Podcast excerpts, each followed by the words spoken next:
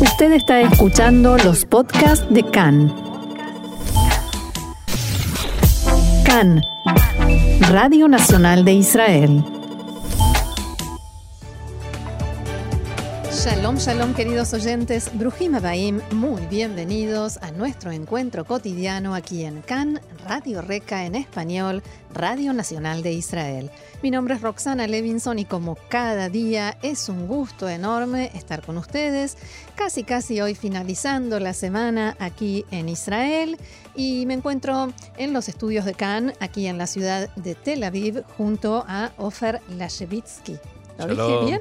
Está, ya está, ya casi lo tiene. ya casi, casi lo tengo. Y estamos como cada día en la radio FM 100.3 y 101.3, en internet www.can.org.il, en nuestra página de Facebook Can en Español y en Twitter arroba Can Radio. Y como cada día vamos a comenzar porque tenemos mucha información. Hoy, jueves 15 de agosto, 14 del mes de Ab, estos son nuestros titulares. Parece inminente la renuncia del ministro de Bienestar Social debido a que será enjuiciado por estafa y abuso de confianza. El comité electoral no invalidó ninguna candidatura y al partido radical Otzma Yehudit podrá presentarse gracias a la ausencia de Abodá en la votación. El concierto con separación de hombres y mujeres en Afula se llevó a cabo, pero la polémica aún no finalizó.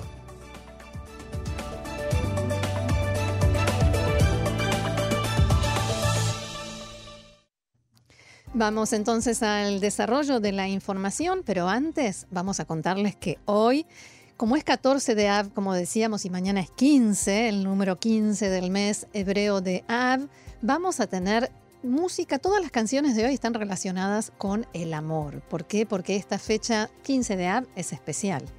Tuve Av es considerada una fiesta popular de la naturaleza en la época del segundo templo de Jerusalén, en la cual las mujeres de Jerusalén se lían con vestidos blancos prestados, de modo tal que todo el mundo tuviese uno y nadie se sintiese avergonzado, y bailaban en los viñedos.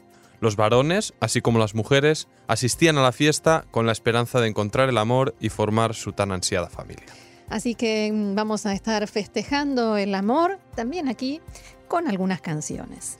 Ahora sí, vamos al desarrollo de la información. El asesor letrado del gobierno, Abihai Mandelblit, decidió demandar al ministro de Bienestar Social, Jaim Katz, por los delitos de fraude y abuso de confianza.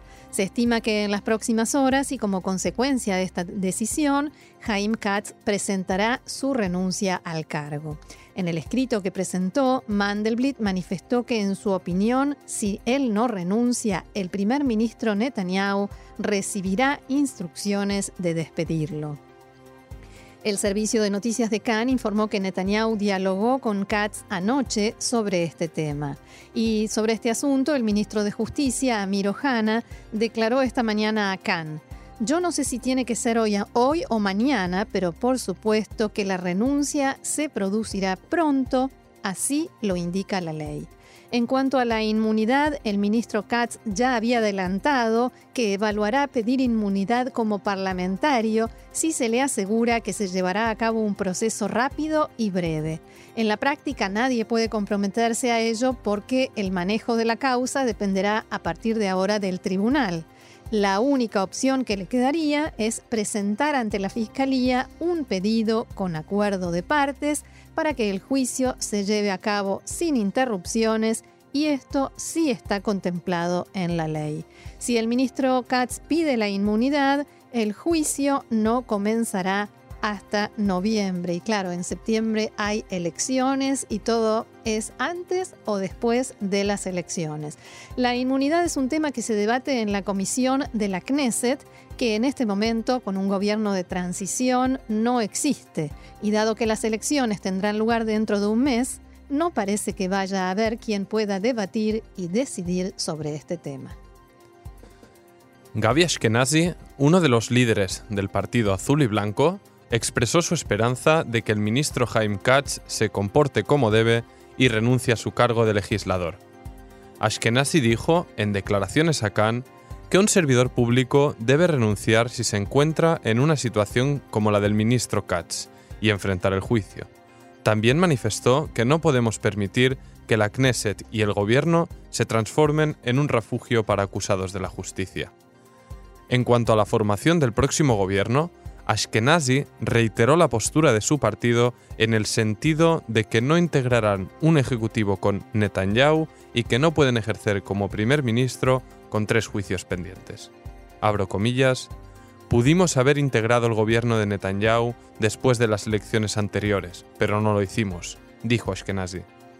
Al mismo tiempo, aclaró que sin Netanyahu se podría impulsar un gobierno de unidad nacional y que entre el Likud y Azul y Blanco no hay grandes brechas.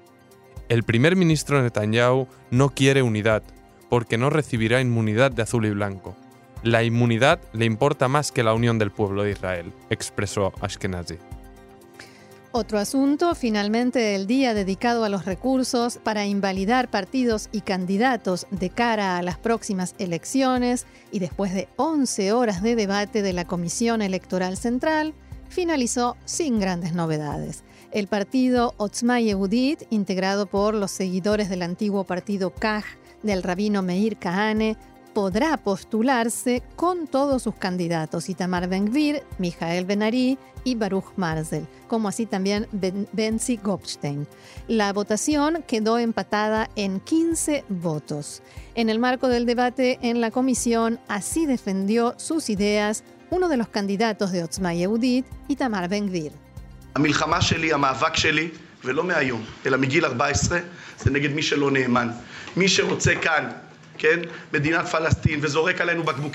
Mi guerra, mi lucha, y no desde hoy, desde los 14 años, es contra quienes no son leales. Quien quiere aquí un Estado palestino y nos arroja botellas incendiarias y piedras, aquellos que quieren no solo a mí, a Itamar Benville, sino también a usted, señor juez Hanan Meltzer, expulsar de su casa, y también a todos los que están aquí por ser judíos, y no importa si es de derecha o de izquierda, si es religioso o laico, sefaradí o ashkenazí, todos aquellos que quieren a Hamas aquí no pueden estar en Israel.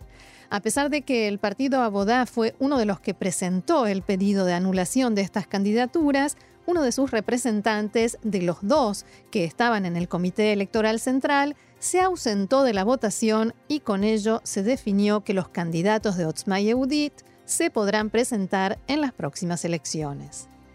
Desde el Partido Azul y Blanco reaccionaron con duras críticas. El número 2 de la lista, Yair Lapid, escribió en su cuenta de Twitter: Lo que sucede en la Comisión Central Electoral es un escándalo. Hay mayoría para invalidar la candidatura de los racistas de Otzma Yehudit, pero el representante de Abodá no aparece. Si el racismo entra en el Parlamento israelí, el partido Abodá será el principal culpable. El titular de Abodat Gesher, Amir Peretz, explicó que la ausencia de su representante se debió a un error humano y que asume la responsabilidad por los resultados de dicho error. También dijo que intentará repararlo, presentando un recurso ante la Corte Suprema de Justicia. El Partido Azul y Blanco difundió un comunicado en el que expresan que el acuerdo está completo Levi Abekasis, Amir Pérez e Itzik Shmuli ya están bien adentro del bloque de derecha.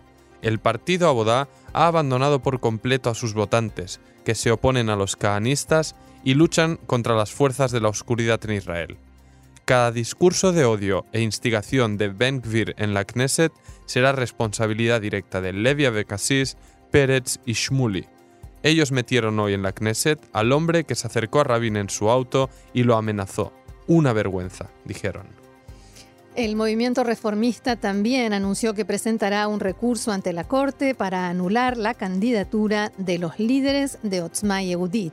Así lo explicaba en declaraciones a Khan la rabina Noah Satat.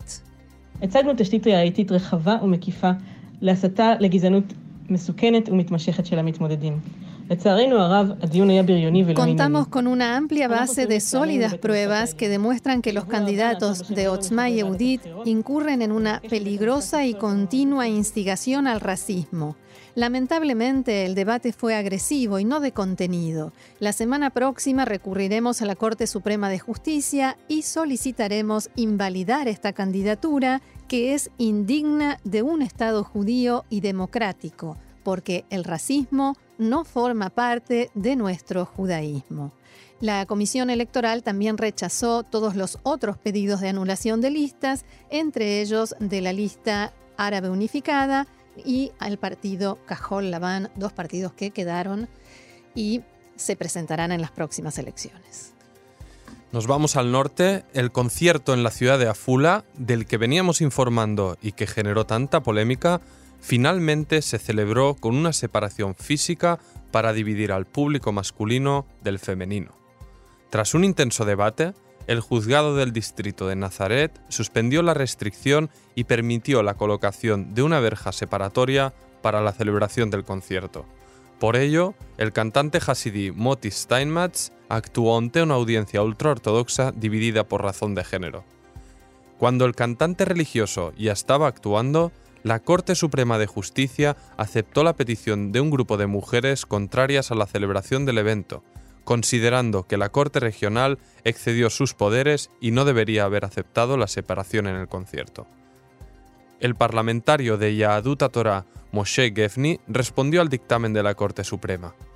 Era previsible, aunque la decisión del juez que permitió el concierto fue sorprendente. Todas las afirmaciones de que la justicia se preocupa por los derechos de las minorías son mentira. El ministro de Interior, Moshe Deri, del partido Shas, acudió al concierto y emitió un discurso donde atacó duramente al parlamentario Yair Lapid. El sentido común ganó. Quien intentó dictarnos cómo vivir la vida perdió. Agradezco al juez valiente que devolvió el respeto. El mismo Lapid, que pretende ser primer ministro en rotación y que lucha contra el sector jaredí, fue el único que apoyó a la Corte Suprema y dijo que aquí no es como Irán. Deri concluyó diciendo que esto es un país judío y los judíos quieren ir a un evento bajo la ley religiosa de la Halajá. Sin embargo, mientras el concierto se estaba llevando a cabo, como dijimos, la Corte Suprema de Justicia aceptó la postura del lobby de mujeres y dictaminó que el juez que cambió la decisión del primer juez, el que dijo que no se puede imponer la separación por género en un acto público, no tenía autoridad para hacerlo. O sea, la Corte Suprema en realidad no cuestionó el contenido de la petición, sino el hecho de que un juez de la misma instancia que otro, y no de mayor instancia, eh, fue quien anuló la primera decisión. En los partidos ultraortodoxos expresaron indignación por esta resolución y alegaron que la Corte prefirió las formalidades judiciales no relevantes por sobre la lógica y el sentido común. Desde el partido de izquierda Frente Democrático señalaron que la Corte Suprema de Justicia actúa para preservar la Declaración de Independencia de Israel que garantiza la igualdad sin distinción de religión, raza o sexo. Desde el partido Yemina, la coalición de partidos de derecha liderada por Ayelet Shaked planean de ahora en adelante atacar al primer ministro Benjamin Netanyahu como respuesta a los ataques del Likud contra Shaked a pesar de su evidente intención de recomendar a Netanyahu como encargado de formar la coalición de gobierno pasadas las elecciones de septiembre. ¿No habían empezado a atacarlo? A mí me pareció que sí. Bueno, es todo un poco de formalidades, digamos. Eh, esto, estas declaraciones aparecieron en una grabación de audio durante un evento político privado en una casa donde se escuchaba a Shaquet diciendo lo siguiente.